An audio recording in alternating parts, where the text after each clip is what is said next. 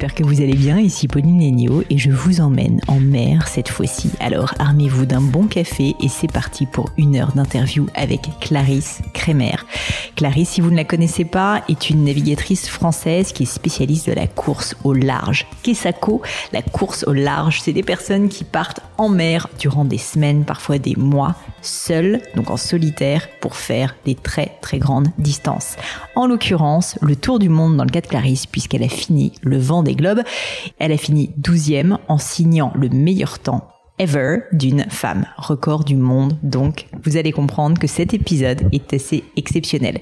Avec Clarisse, on a parlé d'énormément de sujets différents et notamment des sujets qui me tiennent à cœur, à savoir la santé mentale, la gestion du sommeil. Faut quand même se dire qu'elle doit se réveiller toutes les deux heures quand elle est en mer à bord de son bateau pour faire le vent des globes.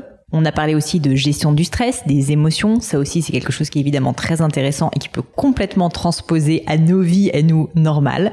Elle a parlé aussi de la gestion du regard des autres qui a changé entre le début et la fin de sa carrière. Bref, un épisode sous le sceau du développement personnel passionnant et qui, j'espère, vous plaira. Mais je ne vous en dis pas plus et laisse place à ma conversation avec Clarisse Kremer. Salut Clarisse. Salut Pauline. Merci beaucoup d'avoir accepté mon invitation. Je suis super contente de t'avoir ici avec moi. Et alors, bon, je me suis posé la question de comment j'avais commencé. Je me suis dit, est-ce que je commence par parler de son enfance, nanana, etc. Et puis, je me suis dit qu'au final, je pense que ce que tout le monde veut entendre, c'est quand même la fabuleuse histoire du Vendée Globe et, euh, et, et concrètement ce que tu as ressenti, ce que tu as vécu euh, pendant, euh, pendant cette période. Moi-même, en fait, je t'avoue que j'ai un peu de mal à me projeter parce qu'en fait, euh, tu as l'air normal quand on te voit comme ça, quand on t'entend. C'est rassurant, merci. Et en fait, non, tu, enfin, on peut quand même se dire que tu n'es pas quelqu'un de normal parce que ben euh, c'est quand même une, aventure absolument incroyable que tu as vécue. Et du coup, je voulais commencer très factuellement. Euh, si tu peux me raconter, j'imagine qu'il n'y a pas des journées types, mais ça ressemble à quoi une journée quand tu es seul sur ton bateau? Ouais, en train de faire le tour du monde, quoi. C'est quand même dingue. Effectivement, il n'y a pas vraiment de journée type, mais il y a quand même des choses qui reviennent souvent. Et euh, et en fait, on a ouais, on a on se, on se met des repères pour essayer justement de se créer un peu un quotidien, de se créer des choses qui nous donnent un cadre, parce qu'on est des êtres humains et on a besoin dans l'immensité de l'océan de se trouver des repères. Et euh, il y a un truc qui revient tout le temps, c'est euh, le téléchargement des fichiers météo. Ça, ça a lieu tous les jours à 7h TU et 19h TU. Alors, en fonction des manœuvres que je suis en train de faire, en fonction des conditions météo, de l'urgence du moment, je suis pas forcément pile à 7h TU en train de télécharger mon fichier. Mais euh, voilà, il y a, y a ces téléchargements de fichiers et à peu près deux heures après euh, ces téléchargements où je passais du temps à faire ce qu'on appelle du routage météo et faire de, du plan stratégique pour ma journée et les jours à venir. Et, euh, et ça, c'est vraiment un, un, rythme très important pour nous. Et puis, puis on, est, on, aime beaucoup. Euh, voilà, il y a un nouveau fichier, donc potentiellement plus de clarté sur la ouais. situation. Ça, c'est un moment important. Et puis après, j'essaie de faire trois repas par jour, euh, un petit déj, un déjeuner, un dîner. Il y a souvent un petit repas au milieu de la nuit aussi, parce que donc du coup, nous, on est un peu euh, pas trop de différence entre le jour et la nuit, même si on dort plus facilement quand il fait sombre. Euh, c'est juste un réflexe naturel, hormonal. Ouais. Quand il fait noir, on a plus envie de dormir. Et on dort par tranche sur un Vendée Globe, on dort par jolie tranche quand même presque deux heures, euh, enfin même souvent deux heures d'affilée. Sympa. On va, voilà. Mais parfois, on peut faire deux heures, si les conditions sont bonnes, on peut presque faire huit heures d'affilée dans le sens où on fait deux heures, on se lève, on regarde si tout va bien autour de nous, euh, on regarde que le bateau va bien, etc. On fait un petit check de cinq minutes, hein, même pas et on va se recoucher. Et alors là, c'est jackpot parce que du coup, on enquille du, du, du repos. Mais euh, mais voilà, après tous les jours, il y a. C'est difficile de trouver un quotidien parce que parfois, je vais bricoler 6 heures dans la journée sur plein de petits soucis. Parfois, pendant toute une journée, j'ai rien de spécial à bricoler et je vais pouvoir euh, lire un peu un livre. Il euh, n'y a pas beaucoup de manœuvres, les conditions sont bonnes.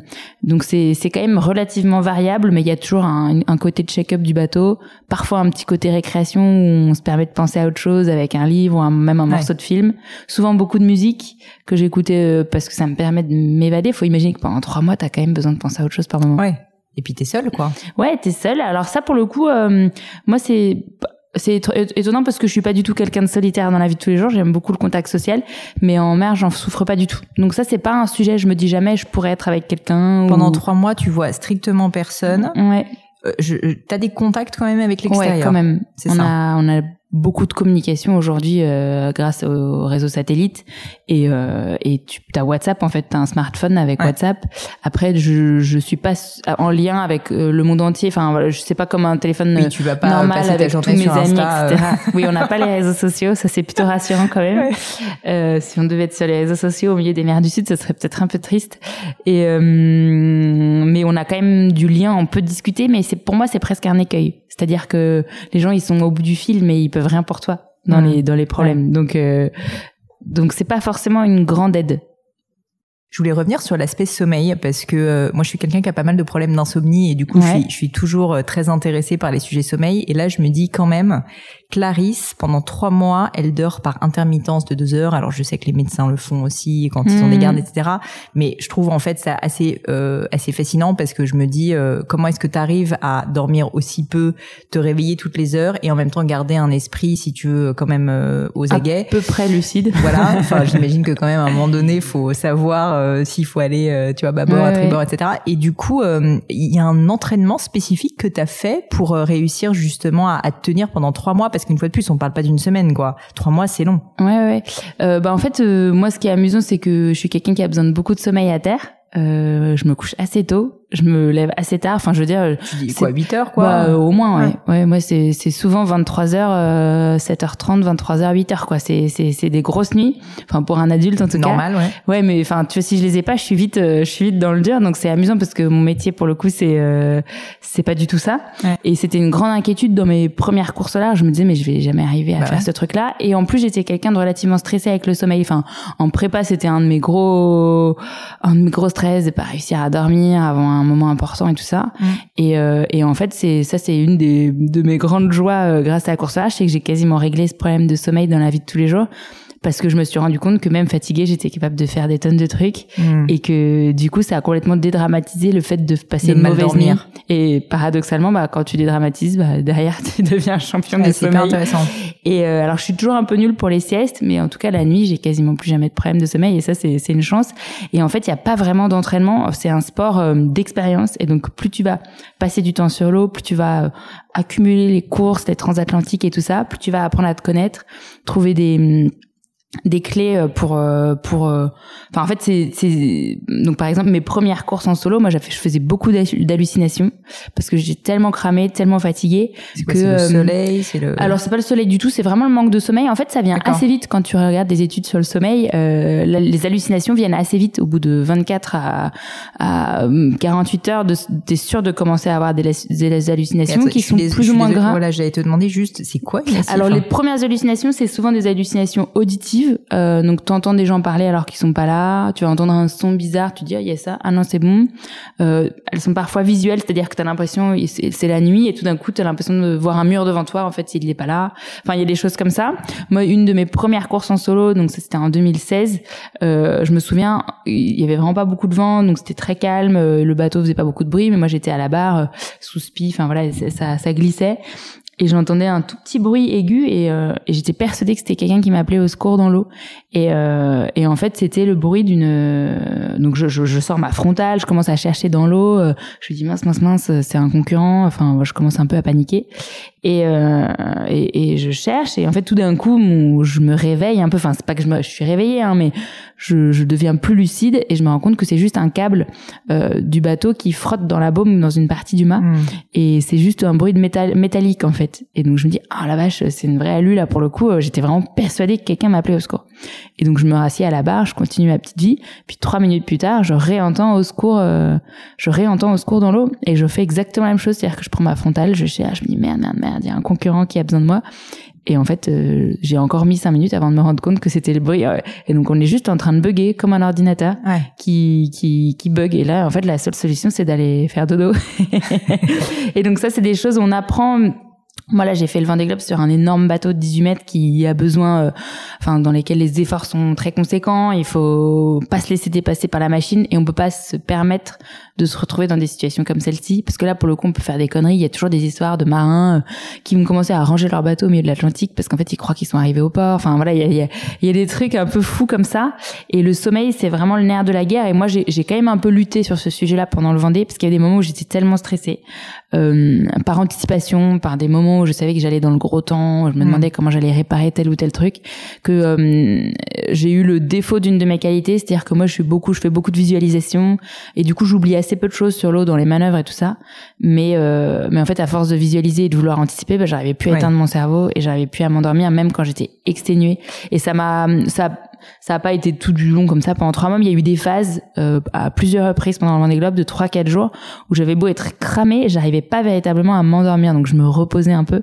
Et ça, c'est, je pense que aujourd'hui, si c'était à refaire, je ferais beaucoup plus de, de yoga, de méditation, de choses. Euh, pour te calmer un peu. Euh, ouais, d'auto-hypnose pour euh, vraiment avoir des, des techniques de lien entre le corps et l'esprit pour réussir à mettre mes émotions de côté pour pour pour lâcher prise. Donc c'est un c'est un sujet énorme et c'est un de, de bien-être et de performance en course au large, ça c'est certain.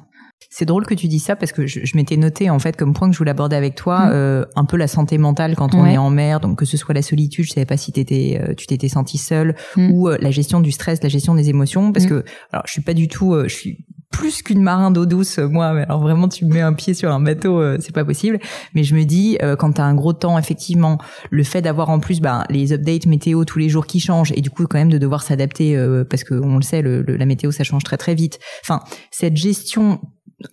de l'imprévu mm. euh, énorme, surtout dans un monde actuel qui est quand même assez balisé, je peux imaginer que ça a un impact énorme en fait sur tes émotions et que une grosse partie du travail c'est pas uniquement l'aspect technique qui est intéressant certainement, mais c'est mm. aussi l'aspect complètement de la performance mentale. Et ça, ça m'intéresse parce qu'en plus, euh, bah, finalement toi tu l'as vécu dans le cadre de, de cette il y a aventure, beaucoup de résonance dans d'autres univers, évidemment. Mm. Et donc, euh, tu as probablement en fait un, un, petit don euh, pour la gestion du stress, mais justement, est-ce que tu pourrais me parler d'une situation où tu aurais vécu un grand moment d'émotion, de stress et comment est-ce qu'en fait tu fais pour ne pas flancher, ne pas succomber à ce stress? Parce que toi, en fait, le problème, c'est que quand tu es seul en mer, ça peut avoir des conséquences qui sont quand même assez dramatiques. Oui alors, euh, bah, en fait, le stress, bah, je l'ai eu pendant trois mois. Enfin, cette espèce de d'angoisse euh, de pas réussir, de d'inquiétude face aux imprévus. Faut imaginer que c'est un sport mécanique avec des nombreux problèmes techniques qui peuvent enfin survenir à tout moment. Donc, on est obligé de lâcher prise sur le contrôle parce que on peut pas tout contrôler. On peut se prendre un ovni, donc un objet qui flotterait, qui pourrait défoncer notre bateau quand on est à toute vitesse. Euh, il y a plein de choses qui peuvent casser à tout instant. Et c'est quelque chose avec lequel j'ai beaucoup grandi tout au long du Vendée Globe. Au tout début, moi, je, je, je le vivais hyper mal. J'avais du mal à prendre du plaisir et à vraiment profiter euh, à être dans l'instant présent parce que je me disais, enfin, je trouvais ça trop horrible de se dire qu'à tout instant il pouvait y avoir un truc qui faisait que j'allais abandonner la course. financiers en plus et tout. Voilà, puis une certaine pression. Euh, donc, et, et j'ai vraiment grandi sur ce sujet-là tout au long du Vendée et c'est vrai que c'est de ce point de vue-là une super école de vie, un peu en mode condensé parce que la course au large, c'est ça, c'est-à-dire qu'on passe son temps à prévoir, on va préparer son bateau, on prépare des projets, euh, même en, sur l'eau, on fait des plans euh, avec la météo, on a des tableaux de marche, etc. Et en même temps, à tout instant, il peut se passer n'importe quoi. Et, euh, et d'aller dormir dans ces conditions, tu te dis, ben là, je peux aller dormir, mais si ça se trouve, euh, mon pilote automatique va lâcher, mon bateau va partir en vrille. C'est des choses qui arrivent. En plus, ça t'est déjà arrivé, donc tu sais que ça peut arriver. C'est pas forcément grave, c'est-à-dire que c'est pas forcément fatal euh, d'un point de vue euh, de, de ta vie ou de, de l'abandon par rapport au Vendée, mais euh, mais du coup de vivre avec cette espèce d'épée de Damoclès au-dessus de la tête tout le temps, c'est un sacré c'est un sacré truc à avoir sur ses épaules. Et, et moi j'ai appris à vivre avec ça tout au long du Vendée. Et je me suis améliorée tout au long du Vendée. Et, et il m'a fallu je pense trois semaines avant de vraiment que ça soit supportable ce stress là euh, et que je puisse vraiment euh, profiter, euh, avoir des vrais moments de contemplation, des vrais moments de joie qui soient où, la part de stress et d'angoisse était suffisamment de côté pour que ce soit un vrai moment de bonheur vraiment intense quoi. Et et, et ça c'est quelque chose. Enfin, du coup c'est une de vivre avec ce. C'est vrai qu'aujourd'hui, on est dans une société assez normée. On aime bien avoir tout le temps des réponses, avoir des certitudes, euh, à savoir pourquoi, comment, dans quel timing, à mettre des choses dans les tableaux Excel et tout ça. Et, euh, et je pense qu'on perd l'habitude. Euh, enfin, c'est tout bête, mais autrefois, il savait pas quelle méthode il allait faire dans trois jours. Enfin, et, et donc, euh, alors bon, il voyait des signes un peu partout. Il y avait peut-être des croyances euh, qui étaient pas, qui étaient un, peu limitantes, mais mais aujourd'hui, on veut toujours savoir ce qui va se passer. Et, euh, et c'est vrai que de ce point de vue-là, la course à large, c'est une bonne euh, une bonne école parce que parce que c'est c'est c'est une course complètement vaine que d'essayer de, de tout savoir et de tout contrôler. Et euh, et je pense que ça a pas mal de résonance dans notre vie de tous les jours parce qu'on a beau essayer de tout contrôler, on sait bien qu'il peut se passer n'importe quoi. Et, euh, et, et encore aujourd'hui un des défauts de notre vie de sportif c'est qu'on on fonctionne beaucoup en mode projet On a des grands projets avec des dates Mm. butoirs et puis après tu te relances dans un autre projet et donc du coup euh, t'es toujours une espèce de course vers quelque chose. Et aujourd'hui, moi là, je suis dans une période où c'est un peu plus flou là depuis le retour du Vendée Globe, même si euh, j'ai j'ai d'autres projets en tête, mais c'est moins défini et Ouais. c'est encore un gros travail sur moi-même que d'apprendre à vivre et à profiter du quotidien Mm. sans avoir cette espèce de vision d'avenir que j'ai pu avoir auparavant dans mes autres projets de course à large. Et pour moi, c'est un peu pareil que euh, c'est un ouais c'est pour moi le, le je serais vraiment quelqu'un d'apte au bonheur et à la joie quand j'arriverai à être heureuse au quotidien pour ma journée pour mon instant présent sans savoir forcément où je suis dans dans deux mois dans trois mois enfin et euh, et euh, et le et pour ça le Vendée Globe ça m'a appris plein de choses mais je pense que j'ai encore un long chemin mais c'est vrai que c'est une des raisons pour lesquelles j'adore la course à large c'est que c'est un apprentissage euh, mental énorme et il y a beaucoup beaucoup de liens enfin moi je pense que je suis quelqu'un d'hyper stressé à l'origine. Quand j'étais au collège lycée j'avais je faisais des insomnies hyper stressée sur le regard des autres et et finalement à force de vivre euh, avec ce stress et d'aller dans un sport qui est relativement stressant eh ben en fait j'apprends à gérer ce stress Mhm. et je deviens quelqu'un d'assez serein parce que je sais ce que c'est que le stress en fait c'est pas quelque chose que qui m'est inconnu mais euh, j'arrive à avoir des clés pour le pour euh, pour le mettre de côté, pour prendre du recul, euh, pour avancer même en étant stressé, en réussissant à prendre ce qui est positif dans le stress.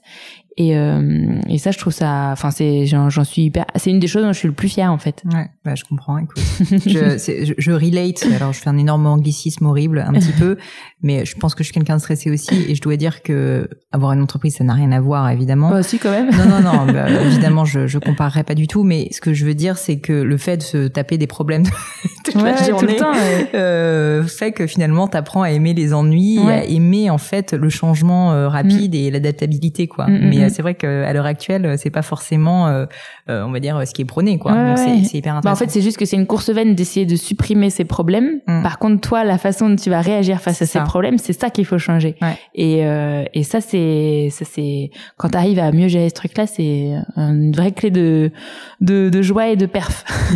Je serais assez curieuse d'évoquer justement cette période un peu d'incertitude que tu vis maintenant, si t'es ok, Ouais. parce que je pense qu'il y a plein de personnes, tu vois, qui sont entre deux. Ouais, alors c'est ouais. entre deux jobs, entre deux projets, etc. Ouais. Et c'est vrai que c'est assez dur en fait de pas avoir d'objectif. Ouais. Finalement, quand t'as un objectif, tu traces ta route, tu sais où tu tu vas. te poses moins de questions. Exactement. Moi, j'adore ne pas me poser de questions perso. Et là, euh, du coup, ma question, c'est comment est-ce que tu fais pour te fixer un nouvel objectif? Euh, Est-ce que tu veux faire des pauses entre deux objectifs, comme c'est le cas actuellement Tu te forces à le faire peut-être, justement pour pas replonger tout de suite, parce qu'il y a aussi un peu un côté fuite en avant de d'enchaîner les objectifs pour pas se poser de questions, justement, Ouais, ouais, alors ouais. que de temps en temps, euh, une petite pause euh, est quand même bienvenue. Ouais, ça c'est un vaste sujet assez complexe en fait. euh, le Vendée Globe, enfin moi, j'ai- quand je suis sur ce genre de, de projet, ça fait pas si longtemps que je suis dans la course au large, mais finalement tous mes grands projets, j'ai eu cette sensation-là euh, que j'avais du mal à me projeter sur l'après. J'avais tellement à cœur de Mm. finir cet objet, enfin de réussir cet objectif-là, de vivre le truc à fond, de lui faire honneur en fait, de de de- d'être, à la- enfin tu te dis je fais le Vendée Globe, sûr. si je pense à l'après, en fait, je veux déjà être dans le moment et euh, dans ce que je suis en train de faire. Et puis, j'en étais pas capable euh, psychologiquement. Enfin, j'avais tellement, c'était un peu un trou noir pour moi derrière.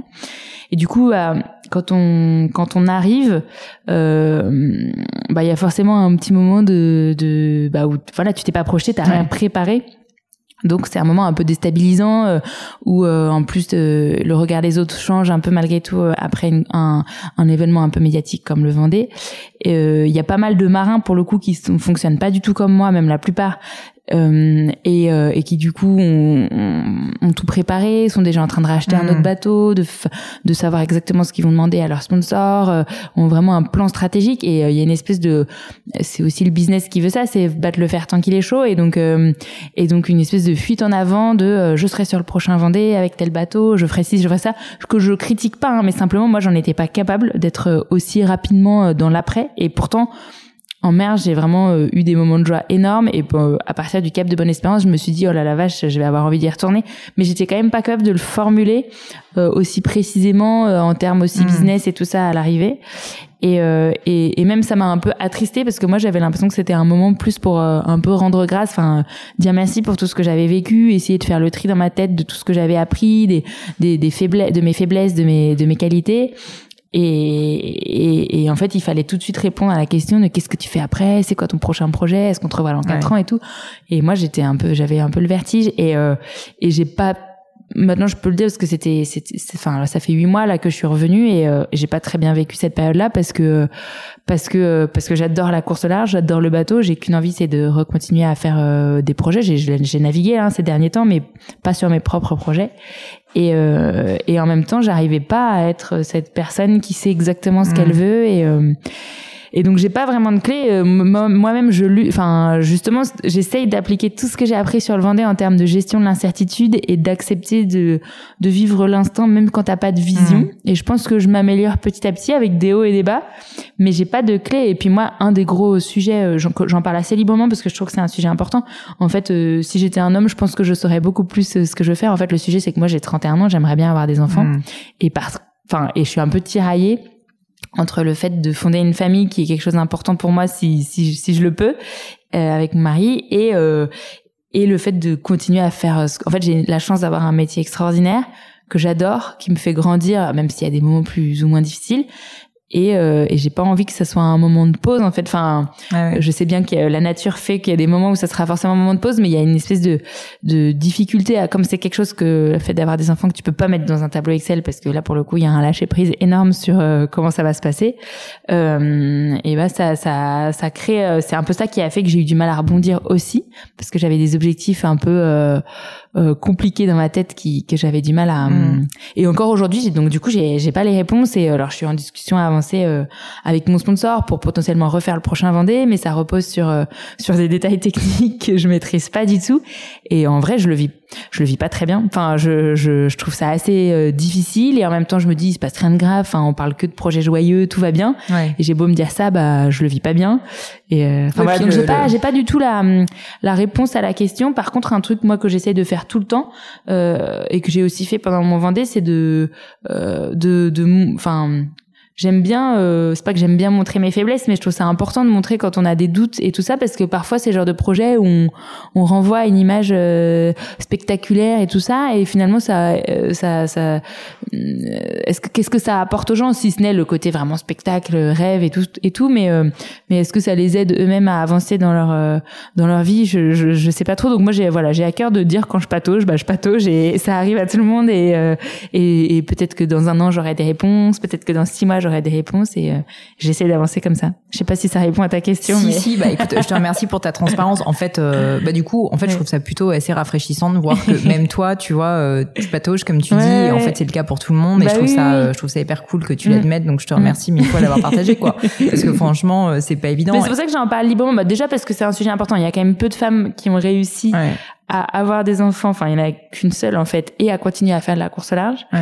Donc euh, je trouve c'est important d'en parler parce que souvent on est des journalistes nous disent ah mais pourquoi il y a moins de femmes? Je dis bah euh, euh, réfléchis trois minutes. Enfin entre 30 ans et 40 ans on disparaît, c'est une des carrières longues donc souvent les mhm. gars euh, ils percent entre 40 et 45 ans. Bah nous en fait ça fait 10 ans qu'on n'est plus là donc le temps de revenir bah bon courage. Enfin donc c'est pour ça que j'en parle librement parce que c'est pas un sujet grave mais c'est quand même important d'en parler et en même temps voilà et aussi pour montrer qu'on peut patauger et que bah c'est pas des moments agréables mais c'est arrive à tout le monde quoi. Et déjà on se sent un peu moins seul quand on sait que ça arrive à tout le monde. C'est clair c'est clair. Ça fait bien de le dire. Je voulais parler d'un autre aspect que tu as évoqué que je trouvais intéressant c'est le changement du regard des gens. Ouais. Euh, j'ai lu évidemment plein de choses sur toi et euh, je sais que tu as dit euh, que bah, justement le, le regard des gens c'était quelque chose d'important pour toi en tout cas dans ton enfance. Ouais et, euh, et je peux imaginer que maintenant que tu es quelqu'un de médiatique, euh, qui euh, en plus a réussi un exploit, euh, ben non seulement le regard il a changé, mais du coup ton propre regard sur toi-même et cette espèce de relation, enfin tout fait, euh, tout est dit un peu différent. Ouais. Alors j'ai pas de questions hyper claires, mais euh, j'aimerais bien que tu peut-être me reprennes un petit peu par la main et que tu me réexpliques en gros ben comment toi t'avais vécu justement ce changement de, de, de, de, prisme, tu vois, du regard des gens sur ouais, toi. C'est un vaste sujet, c'est un sacré schmilblick. En, en réalité, je pense qu'il y a un truc qui hum, qui est euh, donc oui le, regard des gens change parce que on, on a pu me voir euh, sur des plateaux télé. Enfin voilà les gens connaissent plus mon nom me reconnaissent plus dans la rue euh, euh ont l'impression de me connaître aussi. Ça c'est assez amusant parce que j'ai partagé beaucoup de choses. Enfin voilà je partage des choses librement. Après voilà je raconte pas toute mon intimité mais je, je je je partage pas mal de choses. Du coup les gens ont l'impression de me connaître et moi ils me disent bonjour je sais. Et en plus je suis pas du tout physionomiste donc du coup je ne sais jamais si les gens je les connais. Est-ce que ou pas? C'est du coup tu reconnaîtra si on se croise dans la rue. Non, mais c'est ça, par exemple, des gens qui étaient au primaire avec toi. Enfin, moi, c'est typiquement, je, si on me dit son prénom et tout, je me souviens de plein de choses qu'on a fait ensemble, mais je, avant que je réussisse à être sûr que je le connais, enfin voilà, il y a des moments un peu de, de, de, de, solitude parce que parce que je sais plus si je connais les gens. Donc voilà, il y a quand même un truc nouveau qui est assez déstabilisant, surtout que toi, tu, enfin moi, ma passion, c'est d'être toute seule sur un bateau, de, mm. c'est un certain goût de l'effort, c'est une envie de se dépasser, c'est euh, euh, une proximité avec la nature, avec les éléments, des grands moments de contemplation. Enfin, ça n'a rien à voir avec euh, faire des plateaux télé, euh, euh, faire le buzz ou j'en sais rien. Enfin, c'est pas du tout ça mon moteur et ça peut pas. Quand ta passion c'est la course au large, ton moteur ça peut pas être ça. Enfin, tu peux pas. Tu, tu, c'est sûr que tu vas abandonner le Vendée Globe si tu le fais parce que c'est joli, ça fait joli quoi. C'est c'est juste pas possible. Donc euh, donc d'une certaine façon, je pense que dans nos caractères de, de marins, on est relativement protégés par rapport au regard des autres dans le sens où où je pense pas que ça nous change euh, enfin moi en tout cas, j'ai pas mal de copains et de familles proches qui qui, qui m'ont dit bah oui tu, restes la même. Euh, et, et, et d'ailleurs quand je fais ce genre de choses, des podcasts ou des des interviews quelles qu'elles soient, je me dis toujours, il faut que ma maman me reconnaisse, il faut que mon frangin me reconnaisse. Enfin, et j'ai pas envie de jouer un personnage. C'est ça qui est mm. important pour moi. Donc, euh, il y a des moments qui sont un peu bizarres parce que quand t'es euh, voilà dans un port en Bretagne et qu'il y a plusieurs personnes qui te reconnaissent, qui veulent prendre un selfie euh, euh, et que toi t'es avec tes copains et, et et tu sais pas dire non et en même temps tu sais que ça leur fait plaisir, c'est bienveillant, donc tu dis oui et et, et en même temps tu trouves que tout est un peu superficiel. Quoi. Enfin moi, je c'est vrai que je suis pas en plus pas du tout un. J'ai jamais été fan de qui que ce soit. Enfin, je suis mmh. inspirée par plein de, gens. J'adore euh, lire des aventures. Euh, j'adore euh, euh, même suivre certaines personnes sur les réseaux sociaux parce que j'aime bien leur activité, etc. Je suis inspirée par ce qu'elles font, mais mais j'avoue que la notion de selfie, par exemple, ça me dépasse complètement. Et, et du coup, je suis forcément dépassée quand on me demande ça. Et voilà. Donc en fait, j'essaie de pas trop me poser de questions, de faire les choses de façon naturelle et surtout, en tout cas, j'essaie de pas prendre aucun choix dans ma vie qui soit euh, lié au regard des autres ou à la gestion médiatique. C'est-à-dire que quand je me suis dit j'ai envie de refaire le Vendée Globe, en fait, j'avais une angoisse, c'était de me dire mais attends, est-ce que j'ai envie de le refaire?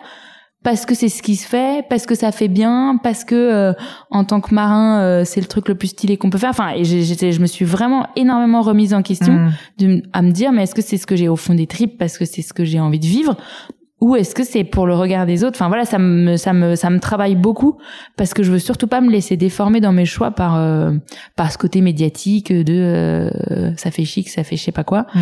Et euh, et je je pense que j'y arrive pas trop mal, mais j'espère que si un jour je me fais déformer par par tout ça, euh, on me le dira. Et mais bon, et, ce qui est quand même chouette, c'est que ça reste une célébrité euh, très très minime. Bien sûr. Euh, mais par contre, je, je, touche du doigt le fait que je pense que les personnes véritablement euh, avec une vraie notoriété, je pense que ça va pas être loin d'être invivable. Je pense qu'ils sont obligés. Enfin, il y a des choses toutes simples tout agréable de la vie de tous les jours qu'ils ne peuvent pas faire à cause de ça et je pense que ça doit être triste quoi enfin et ça c'est bon bref ça c'est plus de l'ordre de l'anecdote mais mais je pense que ça doit enfin ça me donne pas du tout envie en tout cas et le regard euh, de tes confrères, euh, parce que quand t'es arrivé dans le monde de la voile, bon bah comme tout le monde tu me diras quand on débute, mais euh, bah t'étais complètement inconnu au bataillon et au début en plus quand t'as fait tes premières courses, bah t'avais pas beaucoup d'expérience, normal c'était le mm, mm, début. Mm.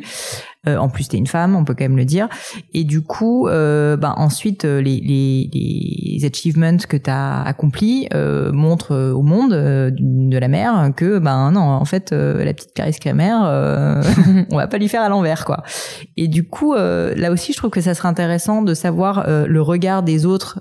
comment est-ce qu'il a eu un impact pour sur toi Est-ce que ça a été une période difficile au début, justement, d'être, tu vois, un peu la, la nouvelle venue, qui était qui avait encore ses preuves à faire? Ouais, alors euh, oui et non, c'est-à-dire que bah oui, je pense qu'en fait moi j'ai eu beaucoup de choses dans mon parcours, il faut le dire. Enfin, c'est sûr que j'ai travaillé, j'ai essayé de faire les choses bien, mais j'ai quand même eu beaucoup d'étoiles qui se sont alignées, qui m'ont permis d'avoir des sponsors, qui m'ont permis d'être au départ du Vendée Globe. Le team Banque Populaire, c'est un des une des équipes les mm. plus prestigieuses du monde de la voile.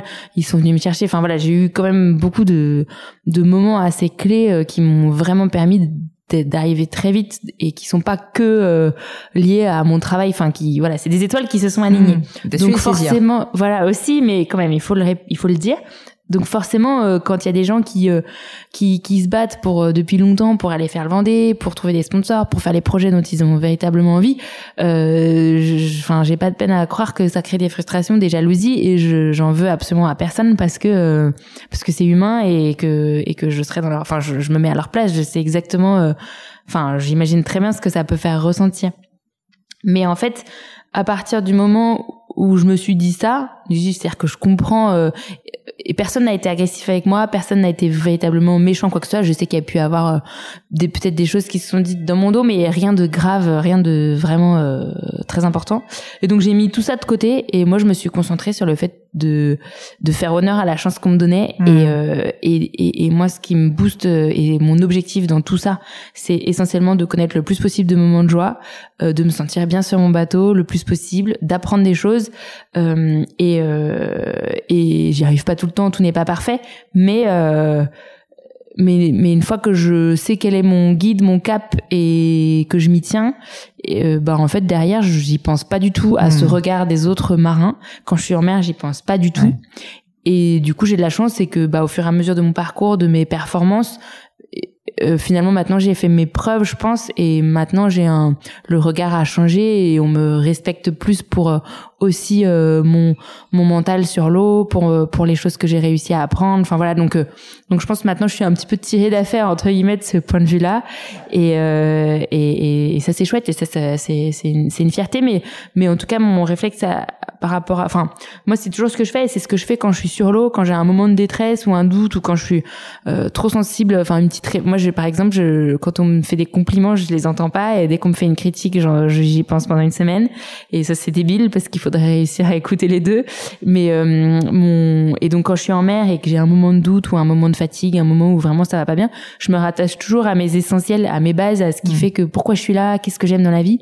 Et, euh, et moi je regarde les nuages, euh, je regarde la mer qui, a, qui je, je, pense à mon bateau qui glisse, à mon bateau qui avance, enfin à des choses vraiment sensorielles, à des choses contemplatives qui me qui me font un bien fou. Et je fais pareil euh, si j'ai un coup de panique euh, là dans les rues de Paris parce que waouh il y a trop de stress autour de moi je regarde le ciel je dis les nuages sont là mmh. tout va bien. Enfin j'ai vraiment une espèce de lien avec la nature et tout. Enfin c'est un truc un peu idiot mais euh, et, et c'est ce que j'essaye de faire donc dans tout en fait. Donc quand, quand, je suis trop sensible au regard des autres je me je me je me je me rattrape à mes basiques. je me dis mais moi en fait, les autres quand ils font ça je m'en fous. Alors pourquoi eux ils pourquoi enfin voilà j'essaye de toujours prendre du recul et c'est pas toujours facile mais mais quand on se revient à des choses beaucoup plus simples, euh, ça, ça fait du bien.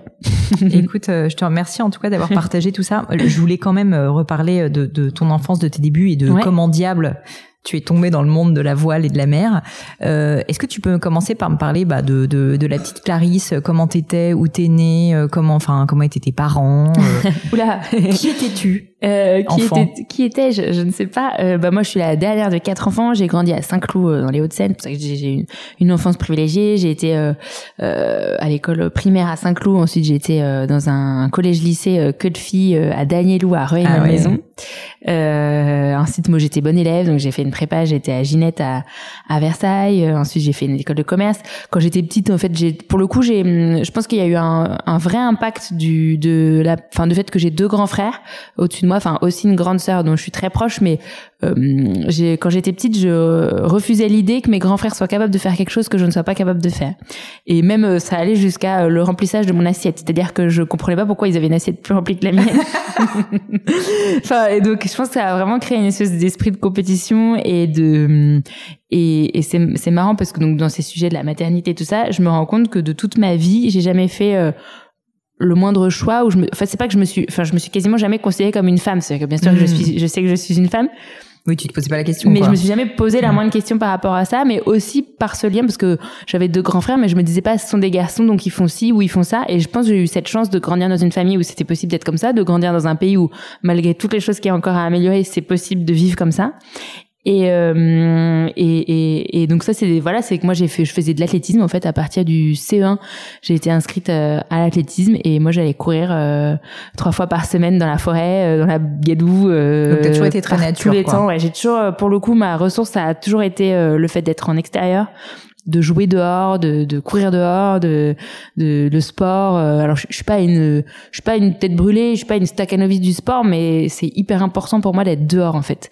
Et, euh, et ça c'est ce que je retrouve aujourd'hui. Donc j'ai pas grandi au bord de l'eau. On faisait du bateau euh, quand on était chez mes grands-parents en Bretagne une semaine par an en stage de diver avec mes cousins. Donc ce que font quand même beaucoup de gens. Euh, on n'avait pas de bateau de famille. On a fait une croisière une fois avec mes parents, avec euh, le bateau de mon oncle, euh, qui avait un bateau à l'époque, qui avait un bateau à l'époque à un moment donné. Euh, donc, enfin, ça a pas rien été te prédestiné, quoi. rien de d'extraordinaire. Par contre, j'ai un lien très fort avec mes grands-parents du côté paternel, qui habitaient entre Jersey et Toulon, qui sont franco-britanniques tous les deux, et enfin qui étaient et et qui ont une passion pour la mer mais juste, euh, ils ont fait pas mal, ils avaient fait pas mal de bateaux euh, à une certaine époque de leur vie, mais ils faisaient plus de bateaux. Moi, quand je les, j'ai eu vraiment le, le, la, la, chance de vivre auprès d'eux. Et par contre, une, un amour de la mer, c'est-à-dire que tous les jours, c'était on va voir la mer, la mer est belle, qu'est-ce que la lumière est belle. Et vraiment, j'ai grandi avec cette histoire de la beauté Hmm. de la mer, ou même d'aller dans les ports, de dire que les bateaux sont beaux. On allait regarder les bateaux, on allait rien faire avec, mais juste euh, de les regarder, de les voir passer. Et, euh, et ça, c'est quelque chose qui me, qui, je pense, fait grandir euh, au fur et à mesure le, ce- cette attirance euh, vers la voile. Et en fait, après, c'est vraiment une régate que j'ai eu la chance de faire, une course qui s'appelle le Trophée des lycées que j'ai faite quand j'étais en première avec un, groupe de copines. Du coup, on était un, équipage féminin. Et là, pour le coup, j'ai vraiment, j'ai appris à faire un jet. Enfin voilà, je, je savais pas vraiment naviguer avant ce moment-là. Et, euh, et, là, j'ai, j'ai- ça a été un peu une, une fascination, enfin un, peu une révélation, même si derrière ça a pas changé ma vie du jour au lendemain. Mais euh, j'ai adoré la régate, euh, j'ai adoré tout ce qu'on pouvait apprendre sur un bateau en fait, Euh, les, les départs de course, la météo. Enfin, je comprenais rien. Enfin, j'étais vraiment au stade premier, mais mais ça a éveillé en moi pas mal de curiosité. Et c'est pour ça qu'après, quand je suis arrivée en école de commerce, euh, j'ai eu envie de faire du bateau et euh, et euh, il y a vraiment le, le mélange entre la fascination pour la machine et le côté apprentissage vraiment très Mm. multiple du bateau, euh, que ce soit technique, donc comment s'occuper d'un bateau, et euh, la proximité avec la nature. C'est ces deux trucs-là qui me qui m'attirent. ce que je trouve quand même euh, assez Mm. notable, euh, c'est que finalement, tu as un parcours, donc tu as fait une école de commerce, etc. Tu es Mm. né euh, dans, la, dans, dans la région de Paris. Enfin, je veux Mm. dire, tu as un parcours classique de base. Et à un moment donné, bah, tu prends une voie que peu de gens prennent, puisque tu décides quand même de faire euh, ta carrière euh, euh, autour du monde de la mer et de Ouais. devenir euh, marin. C'est quand même euh, pas Oui, quelque oui. chose qui est très fréquent, surtout quand on est une femme. Et j'aimerais comprendre euh, s'il y a eu un moment où tu te dis, euh, bah, en fait, euh, j'ai ce parcours tout tracé qui est devant moi, qui est possible. Tu as fait Mm. une très bonne école de commerce, tu aurais pu, euh, ben, voilà. Et d'ailleurs, je sais que tu as commencé par des jobs normaux, entre guillemets. Mhm. Et puis à un moment donné, la route, elle change. Et ça, c'est hyper intéressant, ces moments, en fait, dans la vie où on prend une décision et on se dit, Ouais. bah non, en fait, euh, finalement, mon chemin, c'est pas ça, je vais tourner à droite. Et je vais Mm. faire un truc un peu dingue, quoi, quand même. Tu te rappelles de ce moment? Alors, il n'y a pas vraiment un mythe fondateur euh, de comment je suis devenue euh, navigatrice du jour au lendemain. Mais il y a quand même quelques étapes que que que, que je reconnais euh, en fait. euh, donc moi, un des trucs qui a quand même déclenché cette euh, cette euh, cette attirance vers la course au large, parce que la voile c'est quelque chose, le bateau c'est quelque chose, la course au large c'est encore c'est le fait d'aller faire des courses de plusieurs jours, Mm. euh, en solitaire en particulier, c'est un exercice euh, différent. Et, euh, et moi, en fait, donc quand j'étais à HEC, j'étais dans une asso qui s'appelle Rêve d'enfance, donc qui emmène des enfants euh, en, en rémission de cancer en croisière en Corse, enfin parmi d'autres activités, mais ça c'est, on va dire, l'essentiel de de l'objectif de cet asso. Et, euh, et j'ai rencontré mon celui qui aujourd'hui est mon mari, qui était skipper pro euh, à l'époque dans le sens où il avait des diplômes euh, lui permettant d'emmener des gens euh, en croisière ou en régate, enfin de d'apprendre la voile aux gens. Et, euh, et lui, il avait ses rêves de course large et, et c'est lui qui m'a fait découvrir vraiment le côté pro de la voile avec le fait d'aller dans les chantiers pour préparer son bateau, poncer ta carène pendant tout un week-end. Enfin, lui, ça a été un, un c'est c'est déjà en étant avec lui, je suis déjà sortie un peu des sentiers battus dans le sens où euh, lui il a grandi sur un bateau, euh, euh, son papa il est il est il est il est professeur de gymnastique, euh, sa maman elle habitait à Ibiza sur les elle, enfin elle habite toujours, elle elle travaille sur les marchés, elle vend des bijoux. Donc euh, un univers moi j'ai grandi dans une famille hyper privilégiée où euh, ils sont tous entrepreneurs etc. Donc c'était déjà et, et je- j'en je- suis hyper contente en fait la découverte d'un autre milieu euh, français euh, alors breton mais euh, d'un autre milieu aussi de, de type de job et, euh, et de vie. Enfin mon, mon mari il a fait un bac pro. Enfin c'est pas du tout les mêmes la même façon de vivre. Et ça déjà ça m'a ouvert les yeux sur en fait, quand on a grandi toute sa vie dans un cadre privilégié, dans les grandes écoles, ou enfin même à Ginette, quand on allait euh, dans la cinquième ou sixième école de commerce, c'était presque vécu comme un échec, quoi. Et enfin, Mhm. et quand on commence à remettre ça en perspective, on se dit mais waouh, en fait, dans quoi j'ai vécu? Alors c'est pas grave euh, en valeur absolue si on arrive à, à prendre du recul et à pas juger les gens sur leurs études et tout ça. mais ça peut quand même créer des biais dans la façon de voir le monde assez importants. Et donc ça, pour moi, ça a été déjà une une première grosse étape dans, dans le changement de mon regard sur le monde, sur euh, sur le reste de la population. Enfin, je pense que ça m'a beaucoup ouverte et euh, ça m'a fait du bien. Je pense que ça m'a un peu euh, ça ferait du bien à pas mal de personnes qui ont fait HEC de, de se marier avec en fait déjà d'arrêter de juger les gens sur leurs études.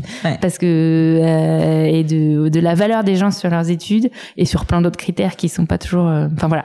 Mais donc ça ça a été vraiment important pour moi. Et après en le voyant lui évoluer donc il a commencé à faire des courses donc une course qui s'appelle la Mini Transat, qui est une transatlantique en solitaire sur des petits bateaux de 6 mètres 50. Il l'a faite lui en 2013 et en 2015. Et moi, euh, pendant ce temps-là, je créais ma boîte, je finissais mes études. Enfin, j'étais encore dans le, un peu plus dans l'autoroute euh, classique euh, d'HEC. Et euh, et il y a eu un moment euh, dont, qui qui a pas été rigolo en fait où euh, ça faisait un an et demi que bah, je faisais beaucoup d'allers-retours entre Paris et la Bretagne. je enfin j'avais créé, comme j'avais commencé à créer ma boîte avec mon frangin et je bossais beaucoup. Enfin tu connais ça assez bien je pense. Je bossais beaucoup et en même temps j'avais besoin un besoin physique d'être en Bretagne tous les week-ends et de voir mon mon, mon copain, de, de, de passer du temps avec lui. En même temps le week-end bah j'étais aussi obligée de travaillais un peu, ça faisait beaucoup d'allers-retours, etc.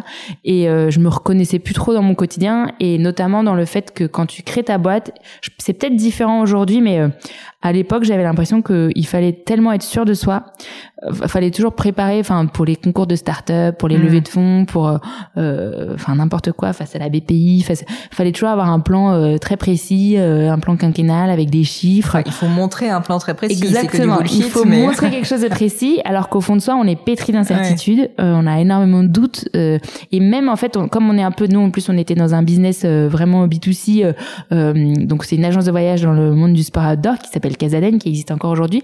Et donc on était les premiers ambassadeurs de notre entreprise. Donc on n'allait pas dire oh là là c'est dur, euh, euh on en chie, il y a tel truc qui va pas. On était forcément en train de dire euh, bah ça c'est super, regarde tu peux faire ça. Et même auprès de nos amis en fait. Enfin, mais sans s'en rendre compte. C'était pas un personnage que je forçais, mais j'étais toujours envie de, de, de montrer que bah, tout allait bien parce que j'étais en mode vente en fait, mais même sans m'en rendre compte.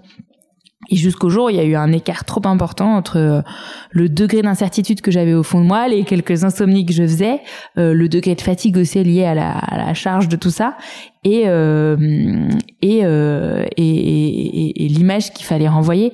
Et ça m'a fait craquer. En fait moi j'ai fait une espèce de burn-out. Enfin c'est pas vraiment un burn-out mais j'ai eu une phase de deux trois mois où, euh, où j'ai pu j'ai pu être capable de travailler. Et je les ai vraiment abandonnés euh, enfin j'ai abandonné ma start-up j'ai abandonné mon frangin euh, parce que j'étais physiquement plus capable. Et c'est venu du jour au lendemain sans m'en rendre compte. Et et la seule solution que j'ai trouvée pour remédier à ça ça a été d'aller m'installer en Bretagne et de et de de, de tirer une croix sur cette aventure-là. Et je, je, je l'ai vécu comme un échec parce que euh, parce que j'ai pas tenu mes engagements, parce que ça a été une période douloureuse, surtout je pense essentiellement parce que c'était mon frère et que là pour le coup euh, tu tu as, on a vraiment l'impression de l'abandonner, de le laisser dans le pétrin parce que en plus euh, on était un trio de fondateurs et lui et moi on faisait vraiment l'autre était CTO donc euh, du coup, il était vraiment sur la partie technique, même s'il était très très impliqué dans toutes les décisions stratégiques. Mais on était vraiment un, un duo avec mon frère, et donc je l'ai eu l'impression de le laisser. Et c'est en installant, en fait, et je me suis rendu compte à posteriori que m'installer en Bretagne, ça a été la première décision de ma vie. Hmm. qui sortait de l'autoroute de la bonne élève euh, qui suivait la voie euh, classique quoi et à partir de là j'ai eu envie de faire ma première course euh, donc cette transatlantique. Donc quelques mois plus tard, je me suis sentie, euh, bah, en fait, quelque chose qui me faisait rêver, qui était d'aller euh, faire cette mini transat, donc une transatlantique en solitaire sur un petit bateau de 6 mètres 50 qui me faisait rêver mais auquel je m'identifiais pas du tout. Bah en venant m'installer en Bretagne en étant plus avec des gens qui faisaient ça je me suis dit bah en fait pourquoi pas moi? Mais par contre, quand je me suis lancée là-dedans, moi à l'époque, du coup, pour gagner ma vie, je m'étais relancée en, je faisais du conseil en stratégie marketing digital pour des pour des boîtes là-bas en freelance. Et à l'époque, c'était pas du tout avec l'envie de faire une carrière dans la voile. C'était juste hmm. pour faire cette transat en solitaire. Par contre, derrière, j'ai été happée par une passion et, et, et donc j'ai pas maîtrisé le tout ce qui s'est passé derrière, mais euh, c'était pas du tout avec euh, donc c'est ça qui est chouette c'est que c'est venu euh, petit à petit mais il n'y avait pas d'intention il n'y avait pas de plan euh, et, et, et, du coup c'est juste que cette passion a été validée au fil des mois a grandi de plus en plus. J'ai gagné en compétences en confiance et, euh, et, et jusqu'au jour où j'ai pu me projeter sur des projets plus plus ambitieux et, et gagner ma vie aussi véritablement. Donc ça c'est arrivé en début 2019 où j'ai eu mes premiers salaires de sponsors et ça c'est aussi un une partie bah forcément importante pense qu'à il faut bien gagner sa croûte. Et donc voilà, donc c'est tout ça est un peu flou. C'est pas euh, parce que parfois on, me contacte en me disant mais comment on fait? J'aimerais me lancer dans la voile, devenir skipper professionnel. Comment je fais? Et en fait, mon parcours, euh, je peux pas l'appliquer à quelqu'un d'autre. Enfin, c'est c'est comme tout, et euh, et, et donc j'ai pas de conseils très précis à, à donner. C'est c'est c'est dingue quand même de se dire qu'une personne comme toi a pu faire un burn-out alors que ensuite tu nous fais vivre euh, trois mois seul en pleine mer. Comme quoi, quand on n'est pas aligné, en fait. Ouais, moi, c'est, euh, moi, j'ai, en fait, j'ai besoin, euh, j'ai, j'ai, j'ai un besoin de, de ouais, c'est ça, de, d'alignement. Enfin, je sais pas si c'est le bon terme, mais de, de me sentir à ma place et, et mm. de savoir pourquoi je suis là où je suis qui est vraiment viscéral. Mais après, je pense que maintenant que j'en ai, en fait, à l'époque, ma maman m'avait dit va voir un psy et tout ça parce que j'étais vraiment pas très bien. Euh, j'avais commencé par essayer d'aller faire une retraite. Euh, j'étais revenue en pleurs. Enfin bref, c'était vraiment pas le truc. Euh, et, euh, et le psy m'avait dit ah mais mademoiselle, c'est incroyable, vous avez une chance folle de vivre ça à 25 ans. Et moi, j'étais là, mais vous foutez de ma gueule.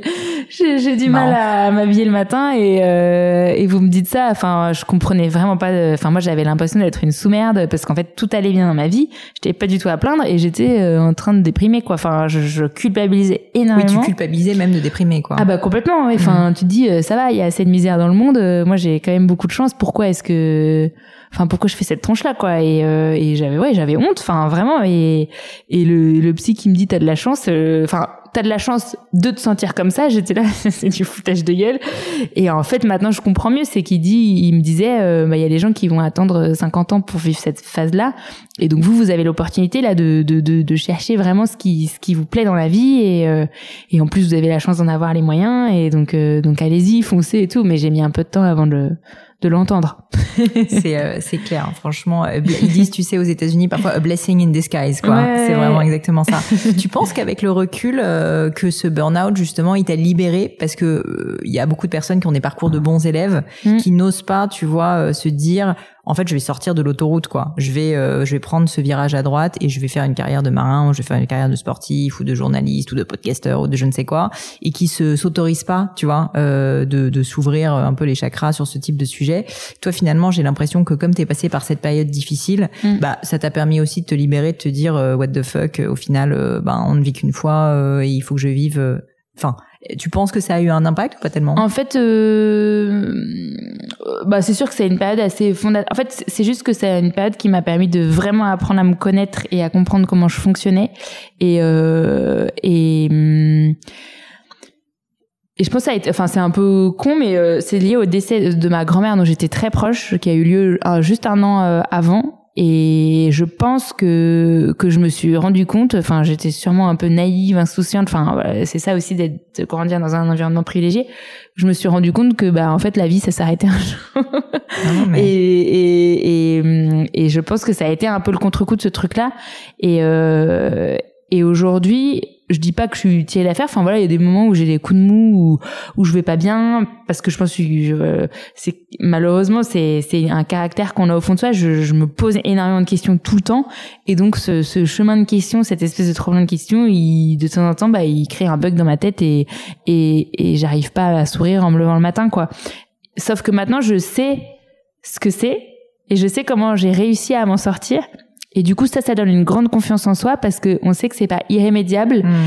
et que c'est pas ça fait pas de nous une sous-merde mm. euh, que et que euh, et que du coup euh, bah ça ça fait du bien et ça ça c'est ça qui me porte et c'est ça qui où je me dis bah j'ai eu la chance de le vivre aussi jeune c'est que maintenant je je sais à peu près comment comment avancer et je reviens à mes bases je reviens à mes essentiels et euh, et ça c'est enfin donc dans, en ce sens-là je pense que ouais c'est un truc qui qui reste et et voilà mais enfin je, je encore aujourd'hui j'ai toujours un peu honte d'en parler parce que parce que je trouve que ça fait vraiment discours de de de de, de, de privilégié mais en même temps je sais qu'il y a quand même du monde qui enfin même si c'est des privilégiés c'est un discours de privilégié il y a quand même du monde qui se pose ce genre de questions qui peut être dans cette phase là et donc c'est important d'en parler et, et de voir qu'on peut s'en sortir et, de voir euh, et plutôt très très bien. et, et voilà et c'est vrai que en, et en mer c'est un des trucs enfin il y a eu des moments de gros coups de mou et sur le coup tu te sens pareil tu te sens trop con parce que ton bateau va bien euh, y a d'autres marins qui ont perdu leur quille et toi t'es en train de pleurer alors que t'as encore ta quille et tu dis ça. Enfin, c'est vraiment la version vraiment hyper euh, symbolique de. mais la décorrélation entre ce que tu penses et la réalité des faits, elle est parfois assez étonnante. Exactement. Et, et, et, tu te dis bon bah là je, je me sens comme une sous-merde, mais je sais que ça va durer qu'un temps.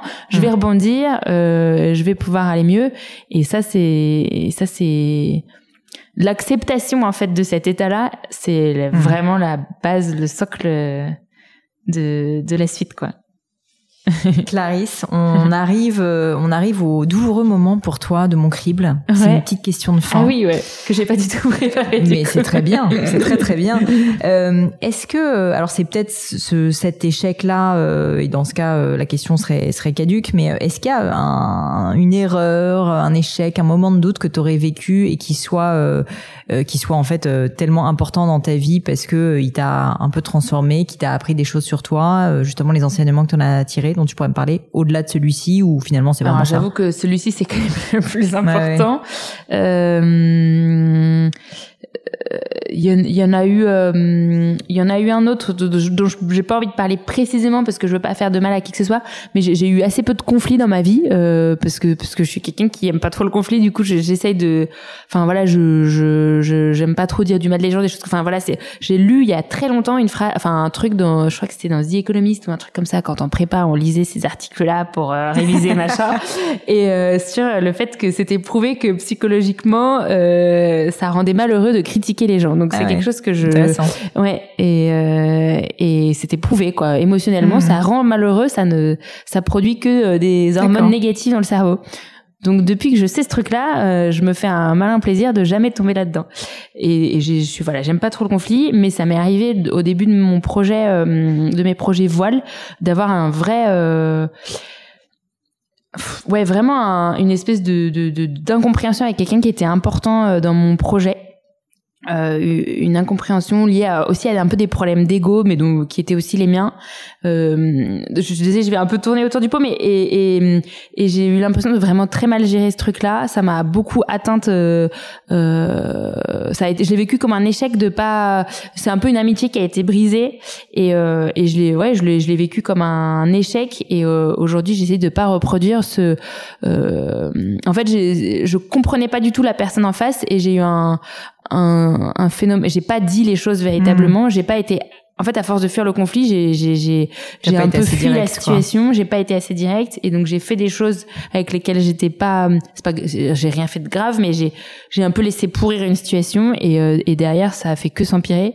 Et, euh, et, et, euh, et, donc le, le, le, côté mon caractère de fuir le conflit, je me suis rendu compte que enfin voilà, c'est aujourd'hui quelque chose avec lequel j'ai encore beaucoup de mal, mais j'ai du mal à dire les choses aux gens quand je suis déçue ou quand ou mm. quand il y a un, un comportement qui me plaît pas. Et j'ai vraiment du mal à le dire, alors qu'au fond de moi ça me pèse beaucoup. Et donc euh, bon, je sais pas si je réponds à la question, mais c'est un truc que j'ai que j'ai qui qui qui c'est un peu comme que les enfants disent ah bah ça fera une bonne leçon. Bah c'est un peu ça. Enfin quand les parents disent aux enfants c'est une bonne leçon pour toi, bah là c'est un peu ça quoi. Bah, il faut pas de triomphalisme, je pense quand euh, l'autre personne euh, fait une erreur ou quoi que ce soit, mais après le feedback direct et simple, tu vois, factuel. Et je pense que je manque de simplicité. En fait c'est con, mais je pense que je manque de simplicité pour dans dans le par rapport à ça, hmm. parce que moi je suis très sensible aux critiques et du coup je pense que j'ai du mal à formuler la critique et c'est pas bien. Écoute, je te souhaite de, t'en sortir, mais je pense que tu es sur la bonne voie. S'il y avait quelque chose à refaire, euh, qu'est-ce que tu referais différemment dans ta vie perso, pro, euh, ça peut être carrière ou pas hein? En vrai, euh, je, je, bah, comme je l'ai dit, jusqu'à présent, j'ai vraiment eu beaucoup, beaucoup de chance, euh, donc j'ai du mal à. Et c'est des conjonctures qui se sont alignées les unes après les autres qui m'ont permis de vivre toutes ces belles aventures. Donc, il euh, n'y a pas grand-chose que je changerais. Euh, si vraiment j'allais titiller, c'est vrai qu'aujourd'hui dans mon métier, ce qui m'attire le plus, c'est vraiment le côté technique et du coup, bah, avoir fait. Une... À l'époque, j'avais hésité moi hmm. entre une école d'ingé et une école de commerce, et en fait, j'avais simplement choisi une prépa aux écoles de commerce parce que j'aimais l'histoire géo et les maths et, et c'est là où il y en avait le plus. Enfin voilà, donc j'avais pas vraiment choisi en fonction des métiers qui allaient derrière, mais plus en fonction des matières euh, liées à la prépa, mais c'est pas vraiment la vraie vie derrière. Donc si si j'ai un petit regret de pas avoir fait euh, des études d'ingénieur parce que ça me serait beaucoup utile aujourd'hui dans mon métier. Euh, et donc j'ai tendance à pas mal de passer de temps pour à, à, à essayer de rattraper ce retard-là techniquement sur mon bateau. Mais mais malheureusement je suis pas sûre d'y arriver un jour. Mais donc donc là c'est mais c'est vraiment euh, de l'ordre du détail. Et euh, et puis après bah si il y a plein de situations où je suis pas forcément fière et tout ça mais bon c'est ça fait partie enfin aujourd'hui c'est ce que je dis le burn out j'aurais aimé que ça n'arrive pas mais et en même temps aujourd'hui c'est ce qui m'a fait grandir. Donc euh, c'est difficile de dire que j'aurais aimé que ça se passe différemment. Est-ce qu'il y a une maxime, une citation, tu vois, ou même des choses que tu as envie de, de partager avec nous qui comptent pour toi? Euh, ouais, j'en ai plein des maximes, des citations. Moi, en ce moment, je suis une grande fan. Je disais que je suis fan de personne, mais je crois que je suis fan d'un écrivain qui s'appelle Christian Bobin, ah, euh, oui. qui écrit plein de livres. J'en ai pas lu. Euh, ouais, il, il, écrit des romans en fait, euh, mais avec une visée un peu, euh, un peu humaniste. Enfin, je j'aurais pas forcément les termes adéquats pour pour décrire sa littérature, mais mais il parle de plein de situations très classiques de la vie de tous les jours et il a une vision très simple et il y a plusieurs citations de, lui que j'adore. Euh, quand tu lis ses bouquins, en fait, c'est que des c'est que des citations de vie. Enfin, ça fait un peu développement personnel, un peu débile, mais quand on dit comme ça, mais par exemple, il y a une phrase que j'adore, c'est la vie est lumineuse d'être incompréhensible. C'est très beau. C'est super con. Non, non. non, mais parce qu'en soi, ça veut rien dire, mais moi, c'est vraiment comme ça que je le ressens. Et, euh, et l'acceptation face à l'incompréhension, c'est, euh, hmm. c'est, euh, c'est, c'est, ça, bah, ça fait du bien parfois. Et, euh, et il y en a une autre que j'aime beaucoup.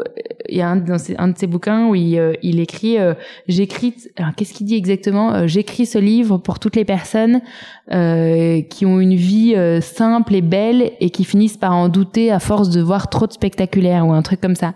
c'est pas exactement la phrase, mais c'est à peu près comme ça qu'elle les choses dans le contexte. Quoi, et, et moi, c'est vraiment quelque chose que hmm. j'ai à cœur de faire parce que souvent on me présente comme, enfin parfois l'héroïne de machin et en fait moi c'est pas du tout comme ça que je le ressens parce que oui, à ce côté spectaculaire au Vendée Globe et euh, et, et moi, ma, par exemple, ma grande sœur, elle est, elle est mère au foyer et euh, et je suis, enfin, je, je, suis trop fan d'elle. Enfin, je, je, euh, je trouve qu'elle, elle fait plein de choses super dans son quotidien et et, et je, je, je je serais tellement triste qu'elle doute que sa vie mm. est enfin que sa vie simple est belle euh, parce qu'on lui montre trop de spectaculaire dont le spectaculaire de mes projets donc ça c'est un Enfin voilà. Et puis après, oui, il y a plein de petites choses comme ça qui m'aident. J'ai des phrases euh, par moment et qui m'aident. Euh, hyper inspirant. Et je suis sûre que beaucoup de personnes, et je vous invite à le faire d'ailleurs, chers auditeurs, si jamais vous avez aimé les phrases de Clarisse, n'hésitez pas à lui dire sur les réseaux, parce qu'elle lit ses messages. Euh, et peut-être ma dernière question, c'est une question que j'aime beaucoup, parce que moi je suis d'un passé littéraire. Est-ce qu'il y a un livre qui t'a particulièrement marqué dans ta vie, euh, dont tu pourrais me parler? Ouais, alors c'est pas forcément un livre, euh, c'est pas forcément un livre Enfin, moi, je, je, lis beaucoup. J'ai beaucoup lu, surtout euh, au collège-lycée. Je lisais énormément, donc j'ai pas mal. J'aurais du mal à en choisir qu'un. Il y a un livre euh, que j'adore, qui est Les Mains du miracle de Joseph Kessel. Euh, mais qui, enfin, dont le sujet n'a pas vraiment de sens dans tout ce dont on vient de parler.